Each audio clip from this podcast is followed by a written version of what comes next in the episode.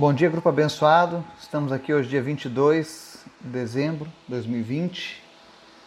Mais uma manhã juntos, buscando a face do nosso Deus, buscando refúgio nele, buscando direcionamento, buscando sentido para as nossas vidas naquele que é o Criador da vida. Bom dia para você que nos acompanha, que tem trilhado essa caminhada juntamente conosco. Que o Senhor continue te fortalecendo, te dando ânimo, te dando alegria, te dando perseverança acima de tudo. E que você possa ter a cada dia a sua vida transformada pela palavra do Senhor. E que você possa transformar a vida daqueles que estão ao teu redor também. Esse é o meu desejo para você nesse dia. Nós vamos hoje a um estudo com uma passagem lindíssima da palavra de Deus. Uma passagem muito forte, muito bonita, que mostra o cuidado que Deus tem com as nossas vidas e como Ele se preocupa conosco. O estudo de hoje vai estar em Lucas capítulo 7. Tá? Você pode ir preparando a tua Bíblia. E antes disso, nós vamos ao nosso momento de oração de intercessão. Amém? Obrigado, Pai, por essa manhã. Obrigado, Deus, pelo fôlego de vida que o Senhor tem nos concedido. Obrigado, Senhor, pela tua palavra que tem nos alimentado a cada manhã. Ela tem nos fortalecido, ela tem, Senhor, nos mantido de pé, mesmo em meio a tantas lutas, mesmo em meio a tantas provações, o Senhor tem sido o nosso refúgio, o Senhor tem sido a nossa fortaleza e por isso nós te adoramos, nós te agradecemos, Pai. Perdoa, Senhor, os nossos erros, aquilo que fizemos que não te agradou, os nossos atos que desagradaram o teu Espírito Santo, mas em nome de Jesus, nos fortaleça nas nossas fraquezas. Que nós tenhamos força para vencer os nossos vícios, as nossas dificuldades, os nossos medos, e que nós venhamos colocar a nossa fé em prática todos os dias das nossas vidas, Pai.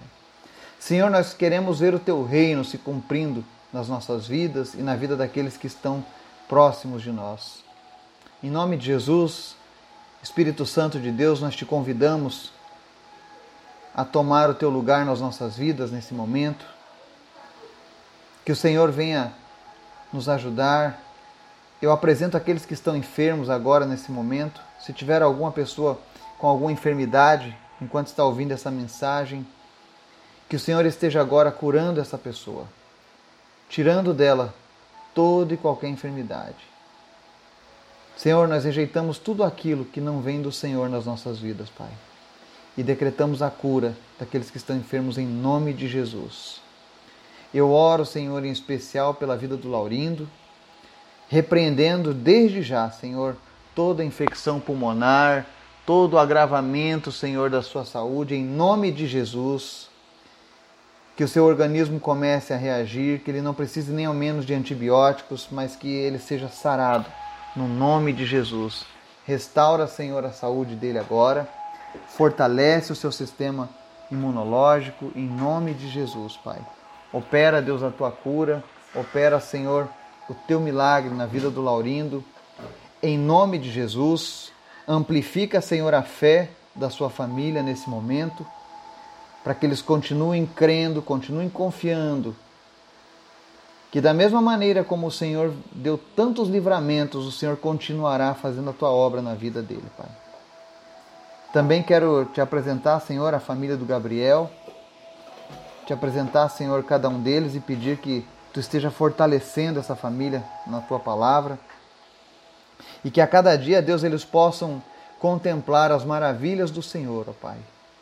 Ainda que o Senhor tenha permitido que esse acidente acontecesse, o Senhor tem mantido a vida do Gabriel, o Senhor tem sustentado a vida do Gabriel e o Senhor tem restaurado a saúde dele a cada dia, Pai.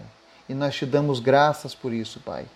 Te apresento, Senhor, todos os jovens que estão nessa mesma situação, todas essas famílias que estão com algum parente, com alguma pessoa amada sofrendo num leito de hospital, sofrendo por conta de uma recuperação de um acidente. Em nome de Jesus, conforta, Deus, todas essas famílias nessa manhã, em nome de Jesus. Fortalece eles, Pai, para que eles continuem, Senhor, depositando toda a sua confiança em Ti, Pai. Te apresentamos também, Deus, a vida dos demais integrantes desse grupo, que o Senhor possa suprir as suas necessidades, que o Senhor possa suprir, Deus, em cada uma das suas dificuldades, que o Senhor seja Deus de provisão para cada um de nós. Em nome de Jesus, Pai. E te pedimos, Pai, Fala conosco através da tua palavra, nos inspira, nos motiva, Senhor. Nos faça, Senhor, sair da zona de conforto, se for possível, mas nós queremos, ó Deus, experiências mais profundas contigo, Pai. Nós queremos viver a tua palavra verdadeiramente, nós queremos viver o teu reino verdadeiramente. Nós fomos chamados para andar contigo, Jesus, e nós queremos a tua presença, Senhor, acima de qualquer coisa. Então, em nome de Jesus, Pai, manifesta a tua presença, Pai. Aonde cada pessoa estiver ouvindo agora essa mensagem, que essa pessoa possa sentir a tua presença, Jesus, que ela saiba que ela não está sozinha, que ela saiba, meu Deus, que tu tem tomado conta da vida dela, que o Senhor é um Deus que perdoa, não importa os erros que essa pessoa tenha cometido no passado, o Senhor é poderoso, o Senhor é fiel para perdoar todos os pecados. Que ninguém se sinta desamparado do Senhor nesse momento, mas que todos sintam-se cuidados, abraçados, amados pelo Senhor nesse momento. Espírito Santo, visita essas pessoas agora, aonde quer que eles estejam ouvindo, seja qual for o país, seja qual for o vilarejo. Espírito Santo de Deus, que essa pessoa possa sentir a tua presença em nome de Jesus, Pai. Fala conosco, Deus, através da tua palavra nessa manhã, em nome de Jesus. Estudo de hoje, capítulo 7 de Lucas. Nós vamos ler do 11 ao 16, que diz assim: Logo depois, Jesus foi a uma cidade chamada Naim, e com ele iam seus discípulos e uma grande multidão. Ao se aproximar da porta da cidade, estava saindo o enterro do filho único de uma viúva, e uma grande multidão da cidade estava com ela. Ao vê-la, o Senhor se compadeceu dela e disse: Não chore. Depois aproximou-se e tocou no caixão. E os que o carregavam pararam. Jesus disse: Jovem, eu digo, levante-se. O jovem sentou-se e começou a conversar. E Jesus o entregou à sua mãe. Todos ficaram cheios de temor e louvavam a Deus. Um grande profeta se levantou dentre nós, diziam eles. Deus interveio em favor do seu povo. Amém e amém. É, Jesus é tão bom, Jesus é tão maravilhoso, Jesus é tão poderoso, Ele é tão amoroso, porque mesmo com as nossas vidas manchadas pelo pecado, mesmo quando muitos de nós nem sequer tinham nenhum interesse em viver para Ele, ainda assim Ele nos amou, ainda assim Ele se ofereceu em sacrifício por nós. E quando nós vemos uma passagem como essa de Lucas, essa narrativa da viúva de Naim, para mim te situar, Naim é o nome de uma cidade, tá? Eu digo isso porque, infelizmente, eu já vi tantas pérolas acerca da interpretação errônea dessa, dessa passagem, que isso com certeza entristece até o coração de Deus. Eu já vi pessoas falando que Naim era o homem, marido dessa viúva, né? Outra passagem eu vi uma pessoa falando sobre Jesus tocar no esquife, em outras versões chama de esquife, que é aquele suporte do caixão.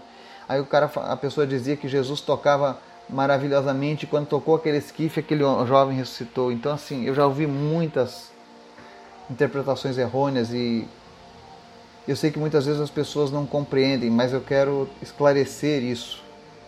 Eu sei que você que tem nos acompanhado tem se tornado um leitor assíduo da palavra de Deus. Eu sei que eu sei de relatos de muitos aqui no nosso grupo que não tinham esse costume, não tinham essa intimidade com a Bíblia e nos últimos meses passaram a compreender a palavra de Deus, passaram a achar beleza nas palavras de Jesus. E isso alegra o meu coração. Isso mostra que o nosso trabalho não tem sido em vão. É muito lindo ver o Senhor operando milagres, mas é mais lindo ainda ver as pessoas se apaixonando por Ele novamente. Isso é maravilhoso. Porque ele é digno realmente dessa paixão. E nessa história, ela começa mostrando dois cortejos. Um era uma comitiva de morte, com aquela viúva chorando o seu filho que havia morrido. E a outra era uma comitiva de vida, Jesus e os seus discípulos e alguns seguidores. Ou seja, uma trazia a morte, a outra trazia a vida. E a palavra diz que quando Jesus vê aquela, aquela, aquela, aquele cortejo fúnebre passando, quando ele vê aquela mãe chorando, aquela viúva, ele se compadece dela. E ele diz: Não chore. O que é interessante nesse milagre, eu sei que Jesus já fez tantos milagres, mas é que Jesus sentiu a dor daquela mãe. Esse é o primeiro milagre que Jesus ninguém pede nada para Jesus, ninguém fala nada para Jesus, ele simplesmente está passando e sente. E ele vai lá e diz: Não chore. Você pode imaginar Jesus chegando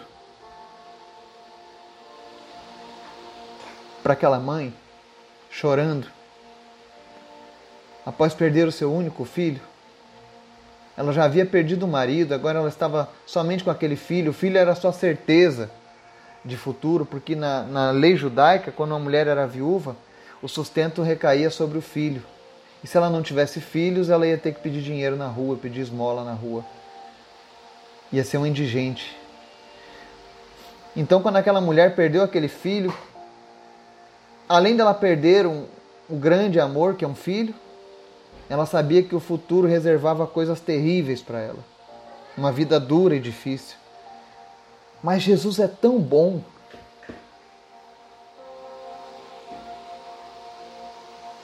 tão maravilhoso que ele olha aquela mãe chorando e ele diz: Não chore. Eu imagino o quanto essa mulher tocou o coração de Jesus com aquele choro, com aquele pranto, com a sua tristeza. E o que me chama a atenção nessa narrativa é que muitas vezes as pessoas tratam Jesus como se, como se ele fosse alguém que não se importasse conosco, que não estivesse prestando atenção nas nossas dores, nos nossos sofrimentos. Principalmente quando nós estamos tomados pela decepção, pela frustração, a gente acaba culpando Deus, culpando Jesus, culpando a palavra dele, dizendo que ela não se cumpre. Porque nós somos imediatistas, nós somos muitas vezes pessoas que, apesar de professarmos a fé, nós não queremos viver a fé, nós queremos primeiro ver para crer e não crer para ver. Mas essa narrativa de Jesus, ela muda isso. Jesus, quando vê alguém chorando, Jesus, quando vê alguém sofrendo, ele sofre junto. Eu sei de muitas pessoas aqui no grupo, pessoas que nos ouvem, que nos acompanham, que estão sofrendo nesse momento, estão chorando nesse momento porque perderam alguém, porque perderam o seu emprego, ou porque perderam a sua empresa, ou porque perderam o seu casamento, ou porque perderam o filho para as drogas, ou porque perderam o filho para um, um acidente, para uma doença, ou porque perderam sua saúde, ou porque perderam até mesmo a sua capacidade de se locomover livremente por alguma enfermidade. E eu sei que você está chorando nesse momento, eu sei que você está em prantos nesse momento, eu sei que a sua esperança está pequenininha nesse momento. E você às vezes você diz assim, olha, ninguém se importa comigo. Será que Deus não está vendo a minha dor? Será que Deus não está vendo a minha luta? Será que Deus não está vendo que eu não aguento mais? Eu sei que muitos de vocês têm feito isso nos momentos de desespero. E essa palavra não é para te condenar, essa palavra não é para carregar você de culpa, não.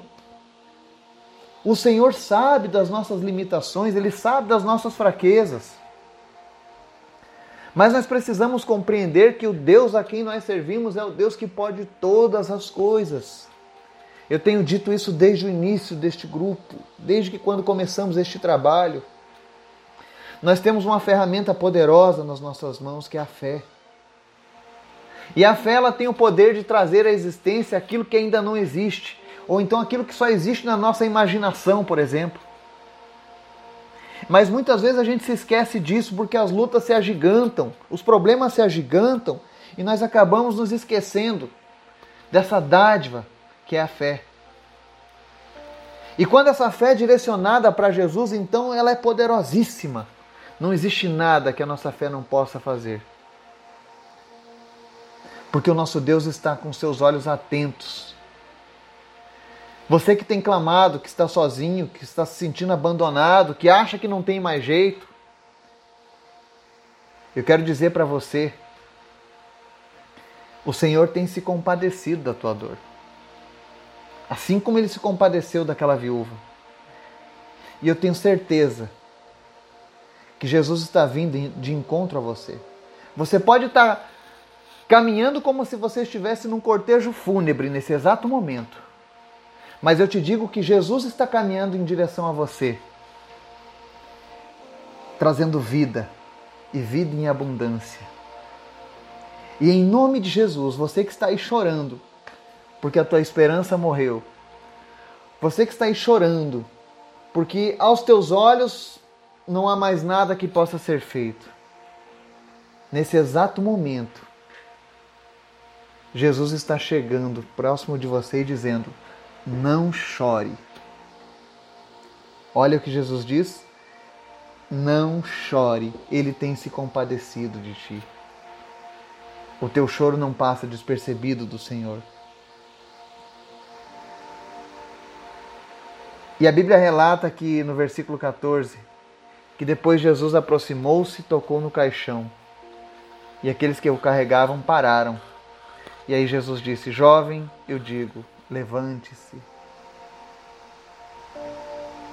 Jesus, como tu és bom. Como tu és maravilhoso, Jesus. Somente o Senhor para fazer isso. Jesus chega diante daquele jovem morto e ele dá ordem para ele como se ele estivesse vivo. Isso é a fé. É esse o poder da fé. Ele trouxe à existência uma realidade que não existia. Pelo menos não para aqueles que estavam no cortejo fúnebre, mas para Jesus. ele é o Senhor da vida. A vida está nas mãos dele. Ele diz: Jovem, eu digo, levante-se. O jovem sentou-se e começou a conversar, e Jesus o entregou à sua mãe. Nesse exato momento, Jesus está ressuscitando sonhos aqui neste momento. aquilo que estava perdido, aquilo que estava morto, aquilo que não tinha mais esperança. Jesus está dizendo: levante-se, volte, ressuscite, volte a viver ainda não é o fim, ainda não acabou. A última palavra de Jesus. Continue crendo. Se você não tem palavras para dizer a Jesus, apenas chore. O, o teu clamor, o teu choro, o teu pranto, com certeza está chegando aos ouvidos do Senhor. E Ele já está se movendo em teu favor. Porque Jesus não abandona ninguém. Ele não deixa nenhum soldado ferido no campo de batalha. E, e após Jesus fazer aquele grande milagre, as pessoas diziam: um grande profeta se levantou dentre nós. Eles diziam: Deus interveio em favor do seu povo. Olha que interessante. Deus interveio em favor do seu povo. Nunca na história nós vamos ver um Deus tão presente tão ativo na vida cotidiana do seu povo. Esse é o Deus que nós servimos. Ele não é um Deus que está lá longe num trono, sentado. Não. Ele é um Deus que está aqui nesse momento. O próprio Jesus disse: Onde dois ou três estiverem reunidos em meu nome, ali eu estarei. Ele está nesse exato momento conosco. Para aqueles que estão chorando, ele está dizendo: Não chore. Para aqueles que achavam que não tinha mais jeito, ele diz: Jovem, eu digo, levante-se, levante-se, levante-se. ressuscite, volte. O que é que você perdeu? O que, que você acha que está morto? E que aos teus olhos seria impossível de voltar. Não existe nada, eu repito, não existe nada que Jesus não possa fazer. O poder está nas mãos dele. Ainda que você não clame a Jesus quando você está no momento de dificuldade, ainda assim ele enxerga a tua dor. E ele se compadece de ti. Portanto, busque ter esses encontros com Jesus. Ele está perto de você, entregue tudo a ele. Esse tudo é a sua vida. Não deixe para depois, pois a gente não sabe quanto tempo nos resta. Isaías 55, 6 e 7 diz assim: Buscai ao Senhor enquanto se pode achar, invocai-o enquanto está perto. Deixe o ímpio o seu caminho e o homem maligno os seus pensamentos, e se converta ao Senhor, que se compadecerá dele Torne para o nosso Deus, porque grandioso é em perdoar. Busque a face de Deus. Busque se encontrar com Jesus. Saia do cortejo fúnebre e venha para o cortejo de vida. Eu creio que nós veremos milagres ainda maiores, sim. E creio ainda mais, eu e você, faremos parte de um grande renovo do Senhor na nossa nação. Onde quer que você esteja, continue na sua caminhada. Não desista de Jesus, porque Ele não desistiu de você. Ele é maravilhoso, Ele é lindo, Ele é o amor, Ele é a sabedoria, Ele é a vida. Todo o poder está nas mãos deles. Quando você entrega nas mãos de Jesus, tenha certeza, Ele sabe o que é melhor para as nossas vidas que você possa passar um dia cheio da presença de Deus, que a tua fé tenha sido ativada novamente e que você comece a marchar agora diante dos problemas, com a certeza de que há um Deus grande lutando em teu favor, que há um Deus que pode todas as coisas, um Deus que ressuscita sonhos, que levanta os mortos, que cura os enfermos que Deus abençoe, te dê um dia na sua presença, em nome de Jesus. Amém.